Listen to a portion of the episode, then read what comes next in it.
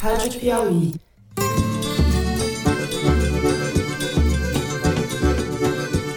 Olá, sejam muito bem-vindos ao Foro de Teresina, o podcast de política da revista Piauí. À luz de nossas responsabilidades comuns, porém diferenciadas, continuamos a colaborar com os esforços mundiais contra a mudança do clima. Eu, Fernando de Barros e Silva, como sempre na minha casa em São Paulo, tenho o prazer de conversar com os meus amigos José Roberto de Toledo, aqui pertinho. Opa, Toledo! Opa, Fernando! Opa, Thaís! Não fica com essa coisa de contando doses de vacina. Vamos deixar de ver só problema. Porque na realidade a gente está aqui é para dar solução. Nós estamos aqui trabalhando e vocês são testemunhas disso, ok? Thaís Bilenque. Oi, Thaís. Oi, Fernando Toledo. Oi, gente. Não é salve, salve Brasil, Thaís? Salve, salve, salve, salve Brasil. São muitas possibilidades. Os senhores vão observar que foi mantido o duplo compromisso do governo Bolsonaro com a saúde da população brasileira, por um lado, e com a responsabilidade fiscal, por outro lado.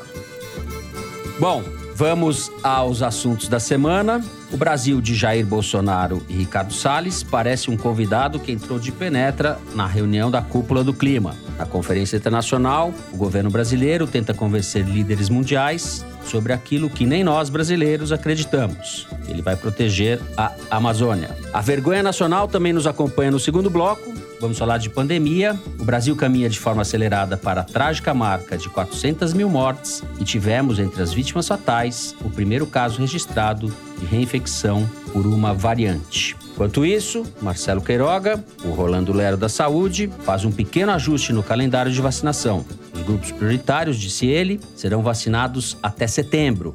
O general que o antecedeu havia prometido isso para maio. No terceiro bloco, ficamos em Brasília. Vamos falar da novela arrastada do orçamento e dos embates em torno da CPI da pandemia, que deve começar na semana que vem. Tanto no caso da definição do orçamento, como no caso da Comissão Parlamentar de Inquérito do Senado, a preocupação de Bolsonaro parece ser uma só: manter-se no cargo até o fim do mandato. É isso, vem com a gente.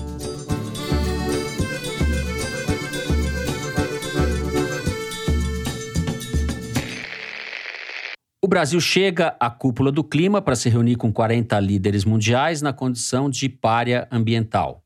Essa expressão párea, aliás, já está se banalizando quando se trata de caracterizar o governo Bolsonaro, mas é exatamente disso que se trata. Nessa semana, na véspera do encontro, o New York Times dedicou uma extensa reportagem à participação brasileira na questão ambiental e o título Notório vilão pede bilhões pela Amazônia. O Wall Street Journal, por sua vez, estampou a seguinte manchete: Proposta do Brasil para Biden sobre o clima. Pague-nos para não arrasar a Amazônia. Ou seja, a reputação internacional do Brasil não podia estar melhor.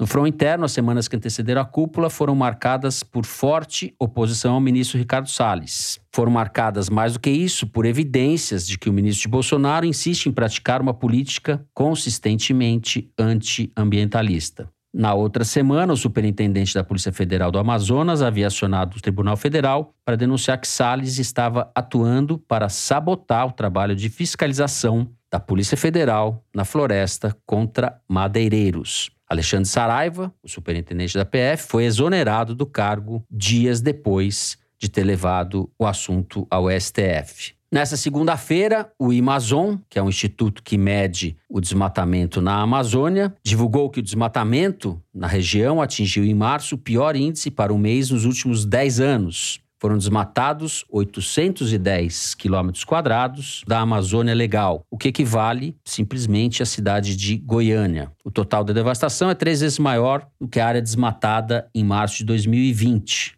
O acumulado do primeiro trimestre desse ano, de janeiro a março, também representa um recorde. O total da floresta que foi desmatado é o maior da série em 10 anos, mais do que o dobro do que havia sido registrado em 2020. Por fim, para dar um último exemplo, mais de 400 funcionários do IBAMA escreveram uma carta destinada ao presidente do órgão e aberta à sociedade brasileira, na qual dizem que uma instrução normativa publicada dias atrás esvaziou o poder dos fiscais para aplicar multas diante de flagrantes irregularidades. As multas passam a ser segundo essa instrução, responsabilidade de instâncias superiores. Mal comparando, é como se um guarda de trânsito, vendo um sujeito estacionado na calçada ou furando sinal vermelho, tivesse que enviar o seu relato para que um chefe qualquer aplique a multa. É o caso típico de criação de burocracia para favorecer a impunidade. Por tudo isso e muito mais, Ricardo Salles caiu na boca do povo. Há uma campanha na internet para que ele saia do cargo, mas isso não parece ser o que vai acontecer. O presidente Jair Bolsonaro o prestigiou na véspera da reunião do clima. E eu pergunto para você, Thaís Bilenque, alguma chance do Ricardo Salles ser derrubado do cargo?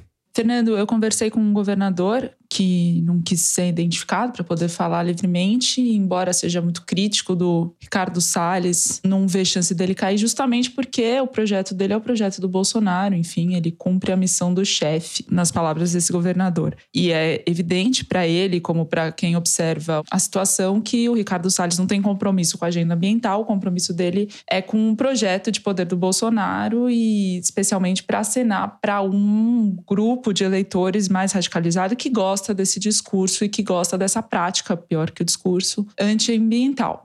Então, vou retomar um pouquinho para falar sobre a agenda climática ou anticlimática do Brasil. Quando o governo Bolsonaro tomou posse, o discurso em relação ao meio ambiente mudou completamente. Tanto Bolsonaro quanto o Salles esbravejavam contra países como a Alemanha, que financiavam ações de preservação ambiental no país. Eu não sei se vocês lembram, o Bolsonaro chegou a dizer, abre aspas, para a senhora querida Angela Merkel que a Alemanha ia parar de comprar a Amazônia a prestações. Tanto a Alemanha quanto a Noruega são responsáveis pelo Fundo Amazônia, que foi constituído em 2008 para a preservação da floresta, para ações que vão desde apoio a comunidades ribeirinhas até ao próprio apoio ao IBAMA, por exemplo, no combate ao desmatamento e incêndios. O resultado dessa postura do Bolsonaro e do Ricardo Salles que, mais do que falar, agiu ao querer tirar a sociedade civil do comitê que destina os recursos do Fundo Amazônia foi suspendê-lo. Então, a gente tem 3 bilhões de reais parados desde 2019, porque o Fundo Amazônia foi desativado, está em suspenso. Ele pode ser retomado se o Brasil der sinais de comprometimento com o fim do desmatamento, mas isso ainda não está em questão, porque a gente está 10 mil passos atrás. O que eu estava querendo dizer é que o discurso mudou muito, porque se em 2019 o Bolsonaro dizia que não precisava do dinheiro da Alemanha. Agora, nessa carta que ele mandou ao Joe Biden, presidente dos Estados Unidos, ele tem um tom todo protocolar, dizendo, por exemplo, inspira-nos a crença de que o Brasil merece ser justamente remunerado pelos serviços ambientais que seus cidadãos têm prestado ao planeta. Em termos práticos, o que Bolsonaro e Ricardo Salles querem é um bilhão de dólares por ano para atingir uma meta que já tinha sido firmada, que é acabar com o desmatamento ilegal em 2030, mas que para isso eles usam como base dados de desmatamento anteriores à posse do governo e, portanto, já usando uma taxa inflacionada, digamos assim, quer dizer, desmatando mais do que já estava sendo desmatado antes deles assumirem. Esse pedido de um bilhão de dólares serviria para dois projetos prioritários. O primeiro é para pagar proprietários de terra que cumprem a lei ao proteger a natureza, que chama PSA, Pagamento por Serviços Ambientais. O PSA foi aprovado em lei no Congresso, é um consenso entre ambientalistas e o agronegócio, interessa aos Salles e ao governo Bolsonaro porque remunera produtores rurais, que são uma base de apoio importante do bolsonarismo. O problema, segundo o deputado Rodrigo Agostinho, que foi presidente da Comissão do Meio Ambiente até o ano passado, é que boa parte do desmatamento na Amazônia acontece em terras públicas, onde o PSA não serve para nada para evitar desmate e queimada em terra pública, é preciso fiscalização e prevenção, e essas duas frentes são constantemente desmontadas pelo governo Bolsonaro. O IBAMA é esvaziado, perde orçamento e perde poder, você acabou de mencionar o último exemplo disso. Salles diz que não tem nada a ver com a diminuição do orçamento no Congresso, mas supondo que realmente ele não tivesse nada a ver com isso, se o Fundo Amazônia não tivesse sido desativado, muitas ações do IBAMA teriam sido viabilizadas, porque o Fundo Amazônia, desde 2014, ajuda a custear operações do IBAMA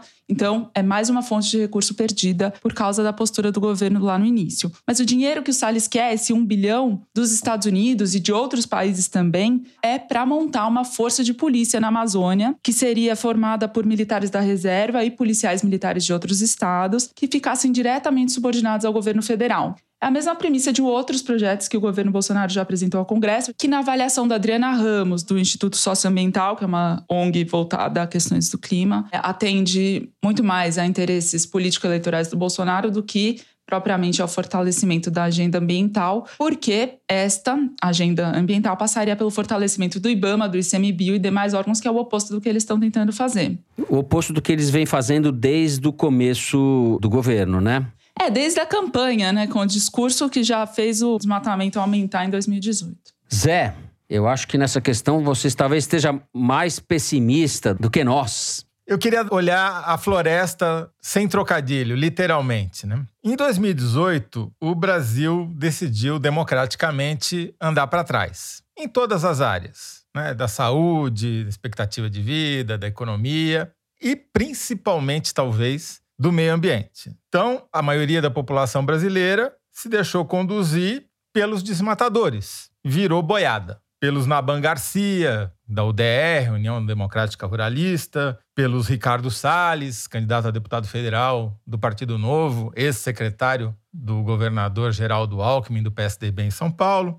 Esses dois aí pegaram carona na comitiva milico policial do Bolsonaro para formar a nova caquistocracia brasileira. Né? O resultado disso foi que o menino da porteira fez passar a boiada como? Desmontou o sistema de fiscalização que tinha conseguido reduzir em 83% o desmatamento entre 2004 e 2012. Nesse período, a área desmatada na Amazônia caiu de 28 mil quilômetros quadrados para menos de 5 mil quilômetros quadrados. Ou seja, por mais criticado que seja, era um sistema que funcionava. Era um sistema baseado no IBAMA, que agora está proibido de aplicar multa, na Polícia Federal, cujo superintendente da região norte foi destituído porque fez seu trabalho, pelo Ministério Público Federal e pelas ONGs internacionais que davam dinheiro e financiavam parte desse trabalho.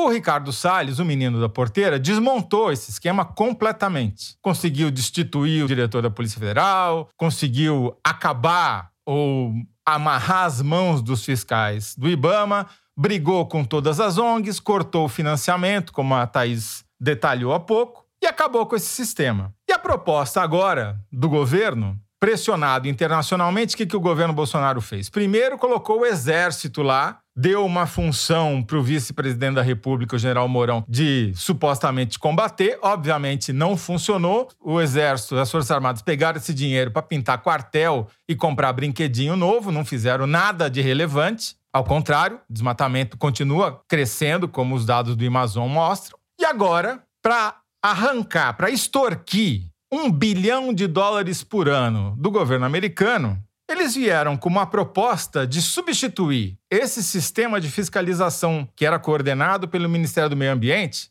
por um negócio que é um monstrengo, uma mistura de exército com a Força Nacional, que não existe. A Força Nacional é um conjunto de policiais militares estaduais. Não tem uma força própria. Quem são os policiais militares? Quem são os militares do Exército que eles querem usar nessa Força Nacional Ambiental? São os eleitores cativos do Bolsonaro, que vão prestar serviço para quem? Para os madeireiros que são apoiados pelo Ricardo Salles, do Partido Novo. Foi candidato pelo Novo, ele é tão liberal que foi expulso do Novo. Muito bem. E a meta desse sensacional plano de substituir algo que funcionava por algo que não funciona e custa mais caro é aumentar o desmatamento.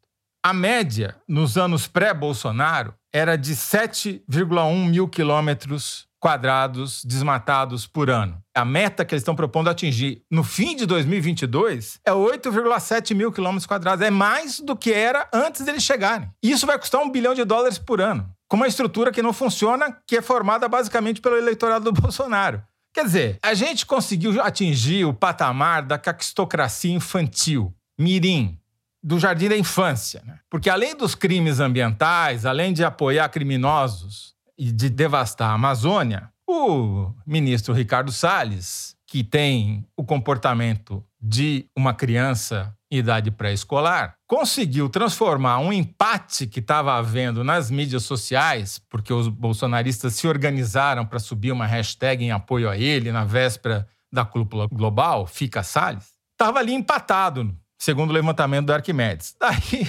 o Ricardo Salles resolveu brigar com a Anitta, a cantora. Sim. E aí inverteu o jogo. O que era um empate virou uma derrota flagrante de 70 a 30. 70% a 30 contra ele. Por quê? Porque os caras que não costumam discutir política no Twitter entraram todos para apoiar a Anitta e contra o Ricardo Salles. E a minha esperança, para não ser totalmente pessimista, é essa, Fernando. É que em 2022, as pessoas que decidiram apoiar os madeireiros e o projeto caquistocrático militar se deem conta e façam como a Anitta e troquem de lado. Eu li hoje, quando a gente está gravando o programa, um artigo muito bom, vai na linha um pouco do que você está falando, do Conrado Hübner, que é professor de Direito Constitucional da USP, publicou na Folha. O título é Bolsonaro convida Biden para desmatar. Ele elenca quais são as características do que ele chama de política antiambientalista autoritária do Bolsonaro. É uma concepção de que a Amazônia deve servir para explorar madeira, explorar minério, fazer pasto, fazer monocultura exportadora. Os grupos que esse projeto favorece são os grupos mais retrógrados e predadores, que vão levar realmente, já estão levando a situação da floresta para uma situação insustentável e talvez irreversível, né, de savanização, etc. Então, a gestão dos Salles nesse sentido é um grande êxito dentro do bolsonarismo, né? Para essa política, ele talvez seja um dos ministros que está entregando aquilo que o Bolsonaro anunciava e prometia. Quanto isso vai inviabilizar o governo, inviabilizar o futuro do Bolsonaro, a gente ainda não sabe, Thaís. Eu queria lembrar que em 2019, o sonho do Bolsonaro, isso quem me falou foi o Eduardo Bolsonaro andando pelo corredor da Câmara, era trazer o Trump para o Brasil numa agenda bilateral para anunciar um acordo lá na Amazônia. No lugar disso, eles estão tendo que se contentar com três minutos de pronunciamento numa cúpula virtual que o Biden está fazendo e obrigando o governo Bolsonaro a adotar um tom muito mais protocolar do que eles adotariam com o Trump, enfim, pedindo esse dinheiro. Agora, tem um aspecto importante que é o interesse do Biden em eventualmente fechar um acordo com o Brasil, porque para o Biden interessa mostrar ao mundo que ele está à frente dessa agenda ambiental no mundo, coisa que com o Trump os Estados Unidos perderam, e também, ao mesmo tempo, mostrar que de alguma forma ele adestrou, digamos assim, o maior ou um dos maiores políticos negacionistas do planeta, né? Então, acho que existem interesses pragmáticos de ambas as partes que serão levados em consideração muito mais, talvez, do que o resto. É, pode ser que isso acabe, de alguma forma, se traduzindo em resultados concretos, mas os últimos acontecimentos, as últimas medidas, as últimas intervenções do governo federal vão no sentido contrário. E a gente poderia puxar essa lista, puxar essa capivara desde o início do mandato. Eu citei coisas que aconteceram nas últimas semanas, nos últimos 15 dias. Há um desmonte dos órgãos todos, né? uma recomposição, uma atrofia da sociedade civil na representação desses órgãos que cuidam do meio ambiente. Ou seja, há uma política ostensivamente predatória é possível que alguma coisa disso se reverta? Eu sou cético em relação a isso. Boa parte dos dados que eu citei aqui estão explicados de uma maneira muito melhor e mais clara num artigo escrito pelos professores Renato Sérgio de Lima e André Pereira de Carvalho, da Fundação Getúlio Vargas e do Fórum Brasileiro de Segurança Pública, no site da Piauí, publicado nesta quarta-feira. Tá? Assim, o, problema é que os Estados Unidos não podem transigir e aceitar esse faz de conta proposto pelo governo Bolsonaro, porque é um tiro no pé do objetivo maior, que é evitar a continuação do aquecimento global, que vai levar à inundação do Vivendas da Barra, entendeu? Que fica entre o mar e um canal. Porque já começou ali a geleira do fim do mundo, lá na Antártida, está derretendo numa taxa muito mais alta do que se achava que estava. Quer dizer, a situação não é boa. Ao contrário, caminhamos para a catástrofe provocada por nós mesmos. Os Estados Unidos, que não tem uma visão a partir de Rio das Pedras do mundo, tem uma preocupação em ser líder global, está brigando com a China por causa disso, sabem que não podem transigir com um chantagista barato como o Ricardo Salles e o Bolsonaro, porque isso comprometeria sua imagem global, sua posição global. Então, eu espero estar errado, porque seria muito bom que houvesse um acordo, como a Thaís diz, que seria bom para o Brasil, né? mas eu acho que seria muito ruim para o Biden. Então, eu fico muito cético, porque tudo isso que a gente falou aqui, eles sabem melhor que nós. Eles são donos dos satélites, eles vêm muito antes da gente. Bom, vou fazer uma atualização. Enquanto a gente gravava, aconteceu a primeira parte da cúpula do clima. O Bolsonaro foi o vigésimo dos 40 líderes mundiais a falar. Ele esperou 1 hora e 48 minutos e um pouco antes o Biden saiu da sala. O Bolsonaro fez um discurso para americano ver, americano, alemão, norueguês, no qual ele usou até um linguajar que não lhe é próprio. Disse mentiras como a que ele determinou o fortalecimento dos órgãos ambientais no Brasil, e não dá para a gente dizer que ficou surpreso com isso. É isso aí, voltamos para a programação normal. Perfeito, muito bem. A gente vai encerrando o primeiro bloco do programa por aqui. No próximo, a gente vai falar de pandemia. Vem com a gente.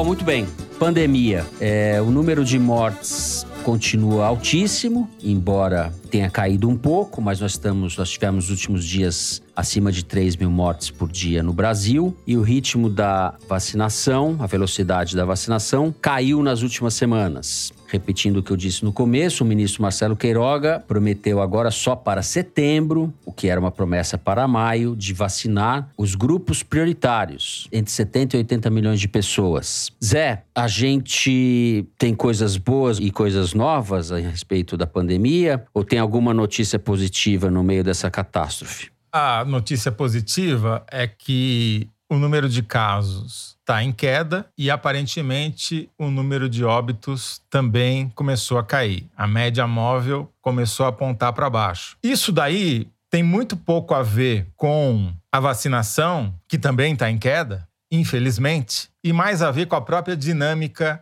da epidemia são espasmos, né? Então você tem uma explosão do número de casos, uma explosão do número de mortes, daí os governantes resolvem atrasados fazer alguma coisa, tentam fechar os estados, as cidades, o comércio, etc. Conseguem mais ou menos. Isso demora duas, três, quatro semanas para fazer efeito no número de casos, mais duas semanas para fazer efeito no número de mortes. Aí, quando começa a cair, eles abrem tudo de novo e a gente recomeça e tem uma terceira onda. É assim que as coisas funcionam, não só no Brasil, mas principalmente aqui. A questão que eu queria trazer aqui é a seguinte: de quem que é a culpa? Porque o ministro da Saúde, o quarto, que eu não vou nem falar o nome, porque muda sempre, né? Tanto faz, dá na mesma. Rolando Lero, eu lembro. Esse cara aí disse que a culpa é do povo, é das pessoas que não se precavem, não se previnem. Eu digo que a culpa é dele e do chefe dele e de todo mundo que acha que essa é, é uma, um problema que tem uma solução individual. Isso daqui não tem solução individual. Não é cada um por si. Uhum. Só tem uma solução, que é coletiva. Ou todo mundo anda na mesma direção, coordenadamente, ou vai ficar batendo cabeça e se matando, vão ficar se contaminando uns aos outros, entendeu? Então, quando o ministro diz que a culpa é da população, ele está puxando o saco do chefe, que é o que ele deve saber fazer, porque é assim que ele chegou lá. Agora, isso não adianta nada, porque o chefe é quem dá o pior exemplo.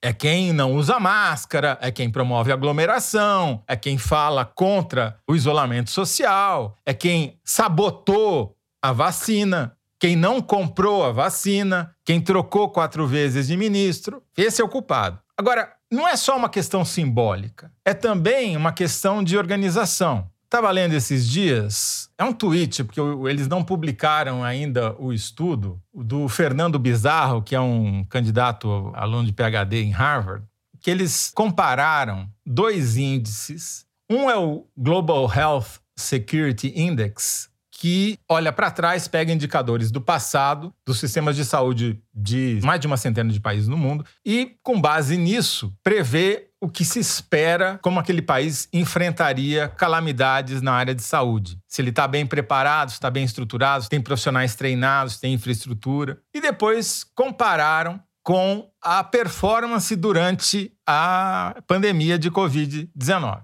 E o Brasil está lá embaixo entre os países que tiveram pior desempenho, só perde para os Estados Unidos, do Trump, e está lá em cima, na parte superior da média, entre os países que tinham uma expectativa de sair bem nessa pandemia, porque tem um sistema único de saúde, que mal ou bem funciona, como se provou agora. Quando não é destruído ou quando os governantes não combatem o sistema ou não sabotam esse sistema. Porque tem um sistema de vacinação muito eficiente, ou tinha, porque tem uma infraestrutura hospitalar pública nacional. Agora, tudo isso foi desmontado ou sabotado pelo governo Bolsonaro. E o resultado é que a expectativa que se tinha em relação ao Brasil não foi atingida e nós ficamos lá na rabeira no desempenho.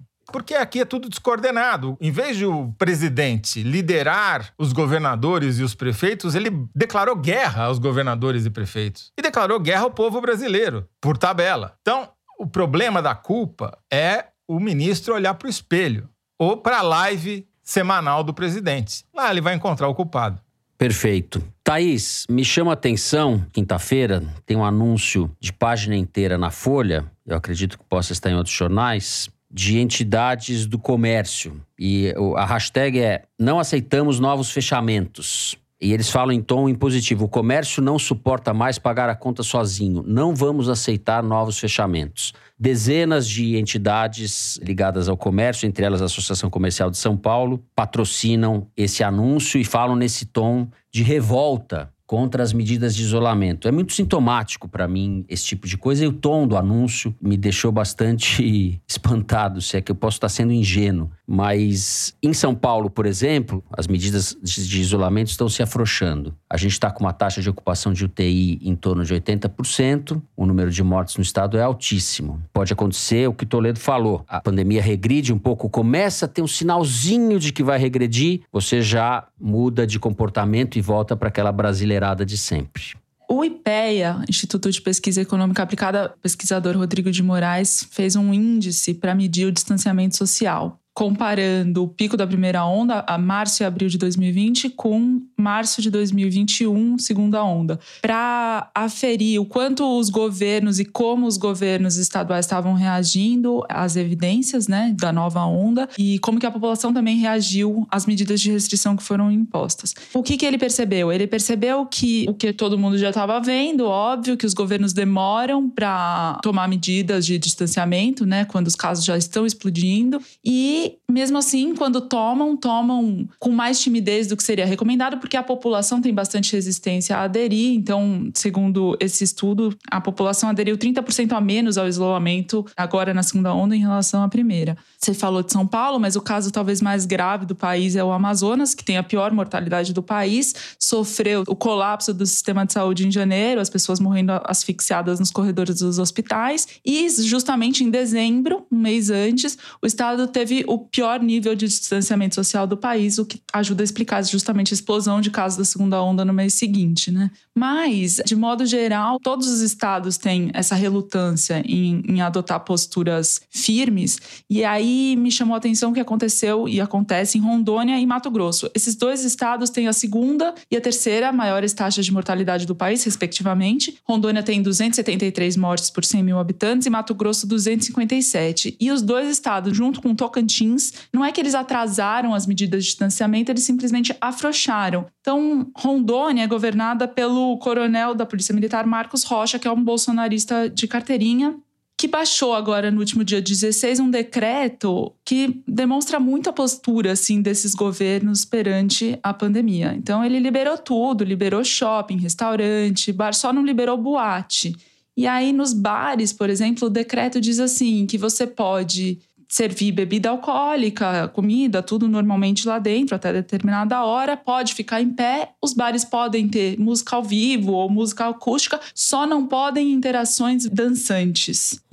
Parece até que ele tá fazendo piada, mas não é engraçado porque em abril de 2020, em Rondônia, morreram 15 pessoas de Covid. Em março de 2021, morreram 1.235 pessoas. Mas é isso, os cinemas estão liberados. Então, o que esse estudo do IPEA conclui é que é preciso que os governos estaduais entrem com medidas muito mais firmes, até já calculando a resistência que vai haver, tanto por parte dos setores empresariais e comerciais de tentarem afrouxá-las, quanto da própria população que não quer mais ficar em isolamento.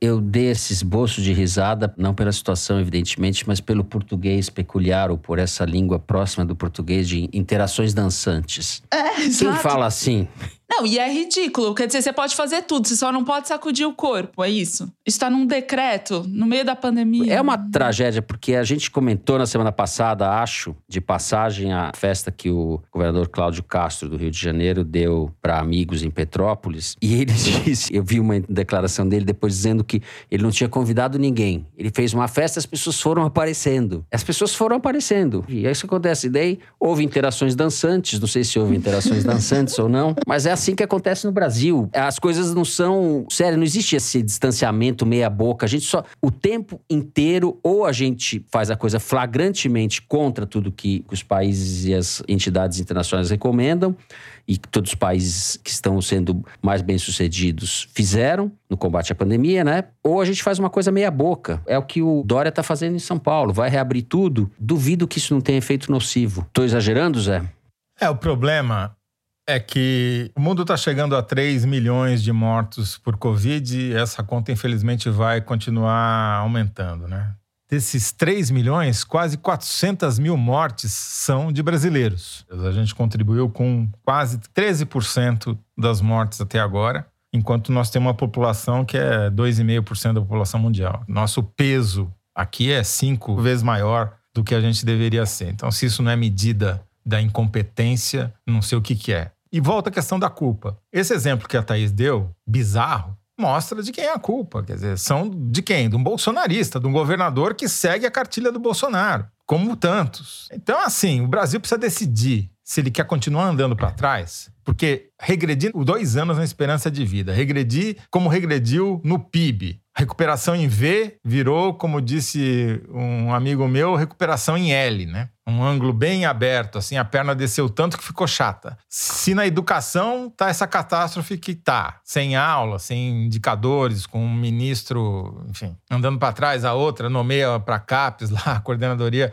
uma mulher que fez doutorado na sua própria faculdade. Quer dizer, Brasil realmente. Já que ele decidiu andar para trás, decidiu correr para trás, né? Ou você tira essa turma de lá, o Brasil vai virar uma caquistocracia. Um país inteiro vai virar o país dos piores, não só o governo. Tem uma campanha que foi lançada agora, chama Caixa Aberta, por várias entidades como Transparência Brasil, Observatório da Covid-19, Rede Pesquisa Solidária, enfim, várias. E o que eles fazem, entre outras coisas, é organizar as perguntas que não têm respostas. Já que a gente não consegue as respostas, pelo menos organizar as perguntas. E uma dessas questões que foram levantadas para essa campanha me chama a atenção, que eu acho muito importante, que é não só o apagão de vacina, como o apagão de dados sobre quem está sendo vacinado. Então, do total total de pessoas que já foram vacinadas não se sabe cor e raça de 27%, isso no país. Em alguns estados, esse índice é maior. Por exemplo, no Distrito Federal, 42% das pessoas a gente não sabe quem são. No Rio, 40%. Não sabe quem são, não, mas não sabe a cor e a raça. A longo prazo, eu acho que isso vai mostrar pra gente também que a gente não tá conseguindo ver agora um problema ainda maior de quem que foi beneficiado, quem que foi priorizado e o custo em vidas que isso vai ter no futuro. Na verdade, o Igualdades dessa semana é justamente sobre isso. Vou encerrar o segundo bloco aqui. A gente vai continuar falando sobre esse assunto no número da semana, que é retirado da seção Igualdades, que o site da Piauí publica toda a semana. Pode falar, Mari. Fernando, o número da semana é 86. A cada 100 brasileiros que têm uma ocupação, 86 tiveram que trabalhar presencialmente, ou seja, se deslocaram de casa até o trabalho. Isso significa que 14 puderam trabalhar de casa. 14 pessoas é quase a equipe que faz o Foro de Teresina. E pensar que somos uma equipe pequena, né? A maioria dos brasileiros, esses 86%, se expõe ao vírus dentro do transporte público, um local que tem pouquíssima ou nenhuma ventilação e com uma configuração que torna impossível o distanciamento físico. Esse número quem traz é o Pindograma, site de jornalismo de dados, e na seção Igualdades do site da Piauí é possível ver ainda uma comparação entre estados e uma avaliação nas grandes cidades brasileiras sobre a distância da casa das pessoas até o posto de saúde ou de vacinação mais próximo. Esse Igualdades é assinado pelo Daniel Ferreira, pelo Pedro Simpson, pela Amanda Gorziz e pela Renata Bono. E ele mostra claramente que, apesar do apagão de dados que a Thaís mencionou, os dados que existem deixam muito claro quem está pagando a conta, que são os pobres, para variar, né? Uhum. Pretos, pobres uhum. e periféricos. porque eles não têm acesso à estrutura de saúde, está muito mais distante de qualquer médico, enfermeiro, posto de saúde, hospital, pronto-socorro, está muito mais distante do local de trabalho, leva muito mais tempo para chegar e depende muito mais do transporte público, que é um vetor de contaminação, e também por uma questão da faixa etária, pelo centro rico ter uma estrutura etária mais envelhecida, ele é beneficiado pela vacinação. Você vacina mais no centro e menos na periferia por conta da estrutura etária. Só que isso acaba acentuando as desigualdades. Quem está se contaminando mais, esse está sendo vacinado menos. É o cobertor é curto. Esse é o preço de você ter falta de vacina, de o um ministro não ter querido comprar vacina lá em agosto, setembro, quando ofereceram para ele ele recusou. O governo Bolsonaro recusou três vezes. Nunca vou parar de falar isso. Enfim, nós estamos aqui por culpa do governo e por culpa do chefe do ministro que disse que a culpa é das pessoas. A Folha também deu uma manchete essa semana falando isso, que é um pouco óbvio, que a gente já sabia, mas é com dados objetivos, como fez o Igualdades, mostrando que todo mundo paga a conta, mas ela é muito mais salgada, muito mais cruel, para usar a palavra mais correta, em relação às populações mais pobres. E essa pandemia está escancarando a tragédia brasileira, da desigualdade social. Para a gente resumir numa expressão, vocês me perdoem o jargão, mas é a tragédia que é o Brasil e que nunca deixou de ser, agora com essa pandemia, é uma ferida em carne viva e que não sei como isso vai ser recuperado. Realmente não sei. Pessoas passando fome, milhões de pessoas, né? Passando fome. Fora esses índices de mortalidade que atingem muito mais as populações das periferias e de menor renda. Eu acho que quando tudo isso acabar, se isso tudo acabar, em algum momento lá na frente, a gente vai perceber o quanto a pandemia afundou ainda mais o abismo social que tem no Brasil. Assim, a gente vai ter números que vão ser dramáticos. É exatamente isso, Thaís. E com agravante, provavelmente. Há um risco dessa doença se tornar endêmica entre os mais pobres. Ou seja, se não se livrar dela entre a população mais pobre, menos vacinada, com menos acesso à saúde, mais exposta à contaminação, ela virá uma espécie de malária, de febre amarela, tá sempre lá, todo ano volta, entendeu? Que vai acentuar mais ainda a diferença entre os países, entre os que conseguem vacinar toda a sua população e os que não conseguem, e entre as populações pobres e as populações ricas dentro desses mesmos países desiguais. Bom, a gente encerra aqui o número da semana. Vamos passar para o terceiro bloco, falar do orçamento do governo Bolsonaro e da CPI da pandemia. A gente já volta.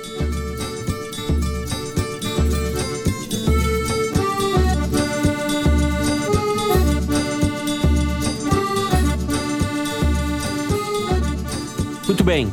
Thais Bilenque, como eu disse na abertura, tanto em relação ao orçamento como em relação à CPI da pandemia do Senado, que deve ser instalada semana que vem, a preocupação do presidente Jair Bolsonaro é minimizar as chances de ser defenestrado do cargo antes do final do mandato. O governo percebeu que errou, que, enfim, não agiu, ficou refém um pouco da composição da CPI. Flávio Bolsonaro deu uma entrevista para o Globo.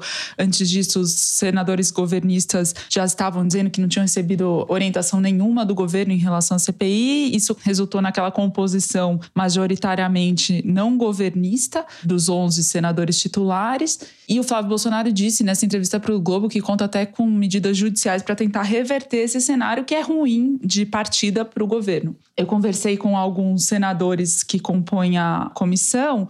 Um deles me disse que o erro vem, na verdade, desde lá de trás, desde a eleição da mesa diretora, quando o governo não tentou compor de acordo com as maiores bancadas, que são do PMDB e do PSD. Então, com isso, ele conseguiu construir um ambiente em que essas maiores bancadas, que sempre vão ter mais assento nessas comissões por causa da proporcionalidade, não estão com apoio ao governo garantido. Então, ele ganhou a eleição da mesa, né? O candidato apoiado ganhou, mas ele não tem maioria no Senado e nem na Câmara necessariamente. Bom, apesar desse ambiente não ser favorável ao governo, o Renan Calheiros, que é senador pelo MDB de Alagoas e, segundo o acordo traçado, deve ser o relator da CPI, está sendo muito cauteloso. Eu conversei com ele, ele falou que está tomando os devidos cuidados porque eles são em sete, né? São 11 senadores na CPI, quatro declaradamente governistas, sete senadores, e ele falou: a gente não pode fazer nada que nos divida. Então, por exemplo, uma ideia que tinha sido sido aventada, que era criar três sub-relatorias, né, para cuidar de temas específicos da frente dessa pandemia.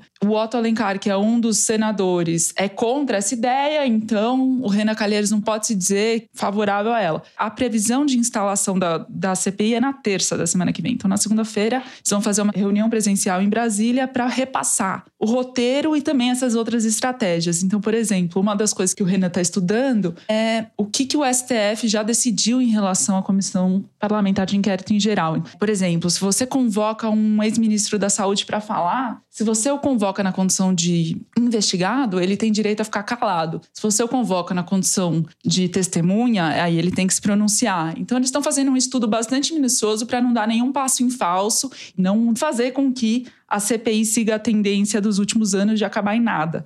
Ao mesmo tempo, tem uma sanha ali, por exemplo, do Randolph Rodrigues, que é senador pela rede do Amapá e autor do requerimento de instalação, de querer fazer tudo para ontem. Então, ele quer, por exemplo, já convocar o atual ministro Marcelo Queiroga para falar justamente sobre esse adiamento da vacinação do grupo prioritário para setembro, enfim. Então, é um ambiente que você tem as forças puxando para os lados, eu tenho a impressão que o Renan Calheiros vai tentar fazer um trabalho de conseguir não desperdiçar as oportunidades que ele tem enquanto relator. Para, no mínimo, chantagear o governo, Zé. O Renan e o MDB têm esse dom, né, de estar tá sempre como fiel da balança e o PSD, que compõe esse fiel junto, também tem a mesma vocação. Como a Thaís descreveu, você tem quatro senadores governistas, você tem três claramente oposicionistas que querem o impeachment do Bolsonaro, um do PT, um da Rede e um do PSDB, o Tasso Gereissati. E daí você tem quatro, dois do MDB dois do PSD, que definem a parada, para que lado vai. Esses quatro, dois estão eu diria, mais para o lado da oposição, que são os do MDB. E os do PSD estão ali, têm interesses eleitorais que podem movê-los para um lado ou para o outro. E eles têm o presidente da comissão, provável presidente, que é o Marazis do Amazonas. O Renan vai aproveitar essa posição dele, se ele conseguir virar relator, como tudo indica que vai, da melhor maneira possível para ele, para o filho que é governador em Alagoas e para o PMDB e para todos os aliados do que sobrou do Clube do Pudim, que é o clube que estava no poder no governo Temer. Se vão conseguir ou não, obviamente não dá para fazer previsão agora, mas certamente eles vão ter os holofotes durante algumas semanas. E isso é o que importa para boa parte deles. Agora, eu queria falar um pouquinho também sobre o orçamento geral da União, que vai ser sancionado pelo Bolsonaro essa semana, e que é o pior orçamento dos últimos anos, talvez das últimas décadas. Não porque ele fura o teto, que essa pantomima fiscalista aí já não existe há muito tempo, né? Ninguém mais acredita em controle de gasto público nesse governo do Paulo Guedes. Só ele fica falando isso. Já estourou faz tempo, não tem teto, não tem piso, não tem parede, não tem nada. O problema maior desse orçamento é que ele foi loteado de uma maneira escandalosa entre os deputados e senadores para destinação de verbas para os seus currais eleitorais, para fazer obras e beneficiar entidades e órgãos que vão ajudar a reeleger os parlamentares, e deixou o país sem coisas fundamentais, como, por exemplo, o censo demográfico do IBGE, que ficou com uma verba que não dá nem para planejar o censo se quiser fazer em 2023 ou sei lá, nas calendas gregas, entendeu? Então, as prioridades reais foram substituídas pelas prioridades eleitorais. Então, quem reclama que governos passados do PT e do PSDB precisavam transigir demais com o centro fisiológico, agora chega ao paroxismo. Dizer, nunca os caras tiveram tanta grana na mão. A nova política é muito pior que a velha política, é muito mais é dando que se recebe do que a anterior. E essa permissividade com o dinheiro público, ele vai se entranhando e vai chegando até os, os caninhos mais baixos. Essa semana, o Luigi Maza, repórter da Piauí, ex-diretor do Folha de Teresina, publicou uma reportagem sensacional na Piauí sobre as viagens precursoras do presidente Jair Bolsonaro. A precursora, todo mundo lembra, é aquele avião ou aquele voo ou aquelas pessoas que vão antes do presidente para onde ele se destinará dias depois, para preparar segurança, infraestrutura, dar uma olhada em tudo como as coisas funcionam tal, é a famosa precursora que levou quase 50 quilos de cocaína para a Espanha, lembra? Aquele avião? Então, aquilo lá era uma precursora. Pois bem, o que o Luigi conta nessa reportagem, que chama É Praia, É Piscina, É Viagem Oficial, ponto de exclamação, é que as viagens precursoras, que em governos passados chegavam dois, três dias antes, agora estão chegando cinco dias antes. E o que, que os caras estão fazendo nesses dias extras nos quais eles recebem não só dinheiro para pagar hotel, alimentação, mas as chamadas diárias, que às vezes duplicam o salário do sujeito. E são quase todos eles militares que fazem parte dessas viagens precursoras. Eles estão indo à praia, eles estão indo à piscina, estão indo fazer passeio no Macoco Safari lá em Foz do Iguaçu e estão publicando isso nas suas próprias redes sociais. Claro que não são todos. Uma parte desses militares ficou muito incomodada com essa mudança de comportamento e começou a denunciar porque eles, afinal de contas, estão tendo que passar mais tempo fora de casa, longe de suas famílias e se expondo ao risco de contaminação e pegar Covid por conta desses farreadores do dinheiro público, que postam fotos sem camisa, bebendo aquilo que você gosta de falar, drink espetado com guarda-chuvinha. Parece piada, mas é verdade, entendeu?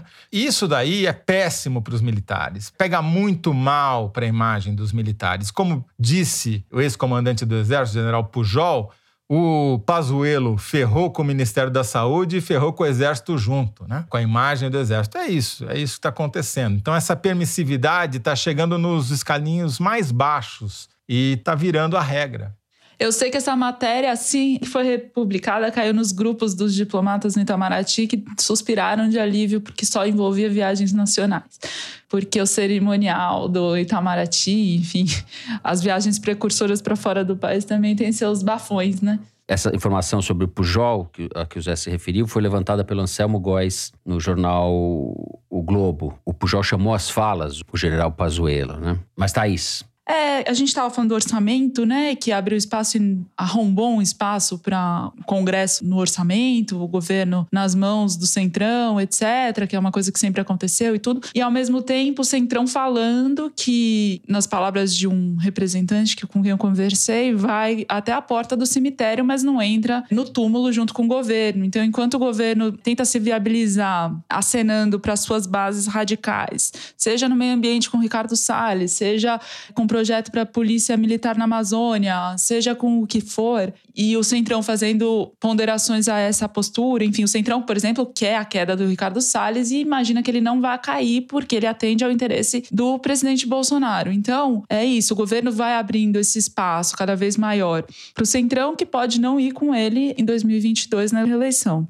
Muito bem, eu vou pedir licença para vocês, aproveitar o gancho que o Toledo mencionou uma matéria do nosso querido Luiz de Massa, na Piauí, para falar de uma outra matéria que não foi publicada pela revista, mas sim pela agência pública, que é uma agência de jornalismo independente, que é dirigida pelas jornalistas Natália Viana e Marina Amaral. Essa matéria diz respeito aos crimes sexuais cometidos pelo dono das Casas Bahia, da rede de lojas Samuel Klein, que morreu em 2014. Samuel Klein, segundo a apuração da Pública, que ouviu 35 pessoas, entre elas várias vítimas dos crimes sexuais que ele cometeu, mostra que havia aliciamento por parte dele de crianças ou pré-adolescentes, meninas de 12 anos, tem casos em que uma delas chega a falar de meninas de 9 anos, ou seja, pedofilia descarada, ele praticava atos sexuais com essas meninas, essas pré-adolescentes, na sede da empresa em São Caetano do Sul e nas suas residências de veraneio, digamos assim. Tinha uma casa em Alphaville, um apartamento em Santos e uma casa em Angra dos Reis, no Rio de Janeiro,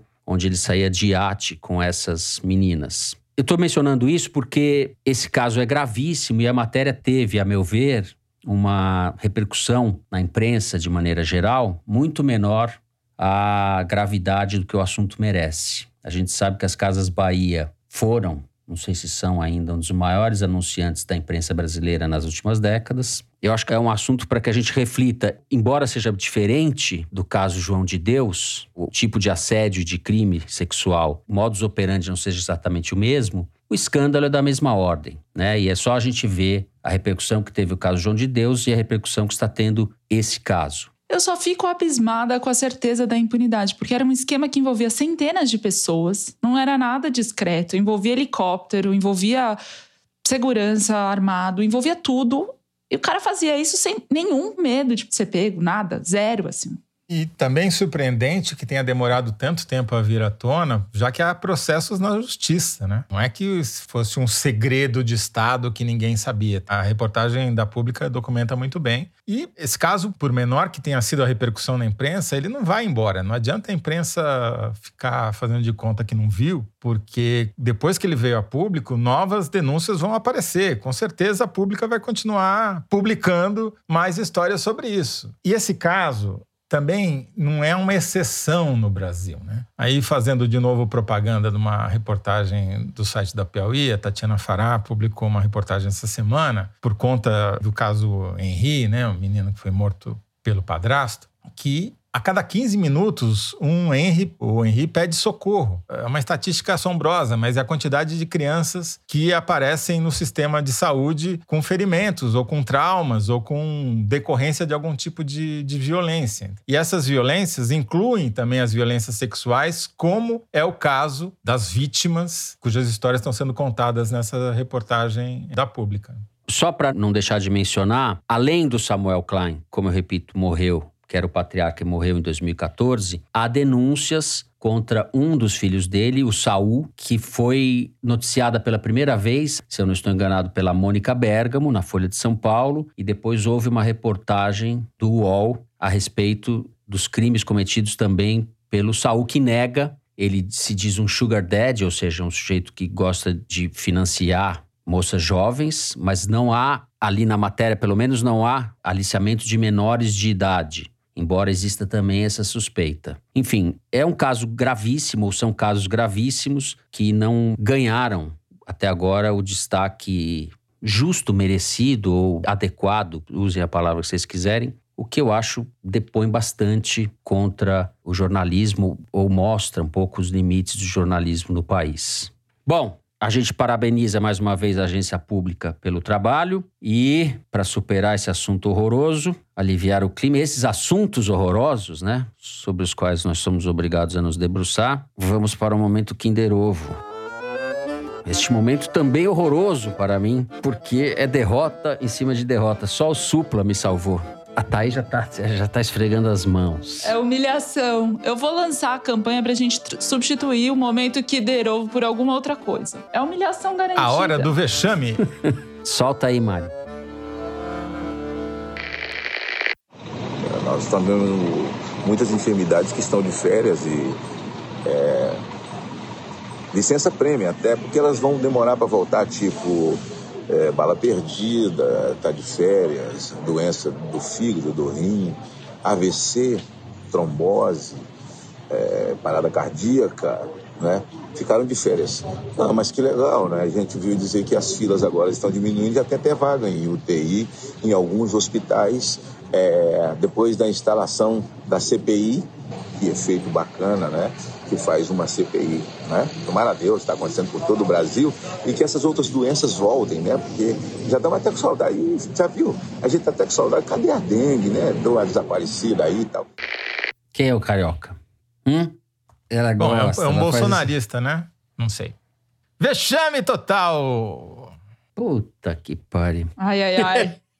Olha, o pastor Magno Malta. Ele tá mais sumido que o vírus da dengue, hein? Ex-senador pelo Espírito Santo, quase vice-presidente do Jair Bolsonaro. Um vídeo publicado nas redes sociais dele, Magno Malta. Esse aí eu nem fazia questão de acertar. Esse daí merece o lugar onde está, né? Como diria o Ariel Palácio, este momento Kinder Ovo está cada vez mais complicado. Nós não conseguimos acertar nenhuma nas últimas semanas. Aqui na Argentina, nós só passamos vexame. O Magno Malta está no lugar onde merece estar, que é no ostracismo total e completo, né? Porque, além de tudo, é um espalhador de mentiras. O Brasil teve, no ano passado, muito mais mortes do que era esperado que tivesse, mas não só por Covid. Teve pelo menos 50 mil mortes a mais de outras causas que não Covid e que não é que essas mortes sumiram. Ô, pastor, eu sei que o senhor é ignorante, mas parada cardíaca não é causa de morte. Todo mundo que morre tem uma parada cardíaca, tá? Infarto, ele quis dizer. Ah, o Magno Malta. Deixa ele sem ninguém ganhar dele no, no Kinder Ovo. Esse daí não faz falta, não. Eu fiz uma brincadeira com o nosso querido Ariel Palacios. Fiz essa ousadia de imitá-lo, né, Mari? Mas queria mandar um abraço para ele, nosso querido colega da Globo News, que fala diretamente da Argentina. Bom, com isso a gente encerra o momento Kinder Ovo. Vamos para as cartinhas. Correio Elegante, o momento de vocês. Melhor momento do programa, porque são vocês que falam e não a gente falando bobagem aqui. Eu vou ler um e-mail que a gente recebeu do Robson. Diz o seguinte: Estava lendo Incidente em Antares quando me deparei com a seguinte passagem. Não direi que aqui em cima estejamos numa democracia. Imaginemos que isso é uma tanatocracia e os sociólogos do futuro terão de forçosamente reconhecer esse novo tipo de regime. Fecha aspas. Incidente Antares, romance do Érico Veríssimo. Continua Robson. Teria a caquistocracia aberto o caminho para a tanatocracia no Brasil? Pontos de interrogação. Abraços de um catarinense que mora em Lisboa e é ouvinte assíduo do foro.